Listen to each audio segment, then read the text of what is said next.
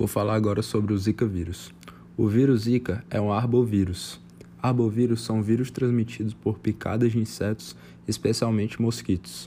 A doença pelo Zika apresenta risco superior a outros arboviroses, como dengue, febre amarela e chikungunya, para o desenvolvimento de complicações neurológicas, como encefalites, síndromes e outras doenças neurológicas. Uma das principais complicações é a microcefalia. A doença inicia com manchas vermelhas em todo o corpo, olho vermelho, pode causar febre baixa, dores pelo corpo e nas juntas, também de pequena intensidade. A transmissão pode ser pela picada do mosquito Aedes aegypti, transmissão sexual ou transmissão de mãe para o feto durante a gravidez.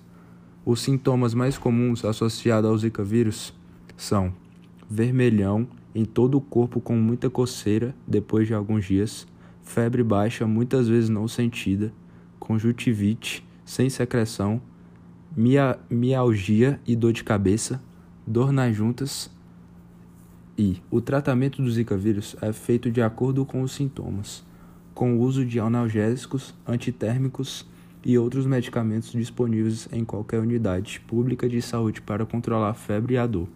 No caso de sequelas mais graves, como doenças neurológicas, deve haver acompanhamento médico para avaliar o melhor tratamento a ser aplicado.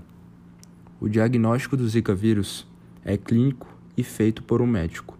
O resultado é confirmado por meio de exames laboratoriais, de sorologia e de biologia molecular ou com teste rápido usado para triagem. As medidas de prevenção e controle são semelhantes aos de, da dengue e chikungunya.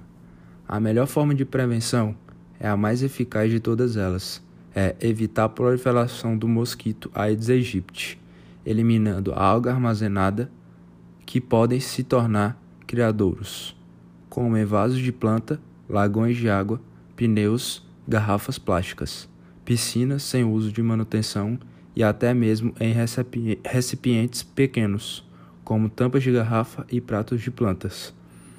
E o prognóstico dele é favorável dependendo da situação do paciente.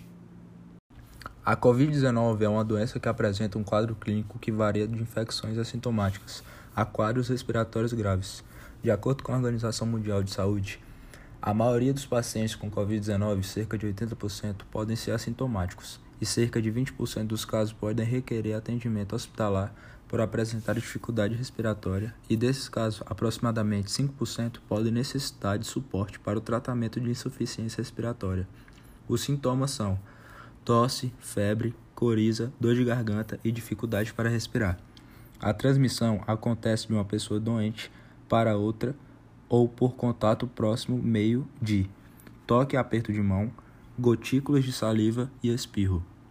O diagnóstico da COVID também pode ser realizado a partir de critérios como histórico de contato próximo ou domiciliar nos últimos sete dias antes de aparecimento dos sintomas, com caso confirmado laboratorialmente para Covid-19 e para o qual não foi possível realizar investigação laboratorial específica, também observados pelo profissional durante a consulta.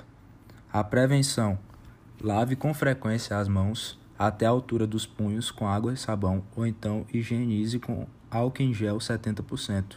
Ao tossir ou espirrar, cubra o nariz e boca com lenço ou com o braço, e não com as mãos. Evite tocar os olhos, nariz, boca com as mãos não lavadas. Ao tocar, lave sempre as mãos, como já indicado. E o prognóstico é favorável dependendo da situação do paciente.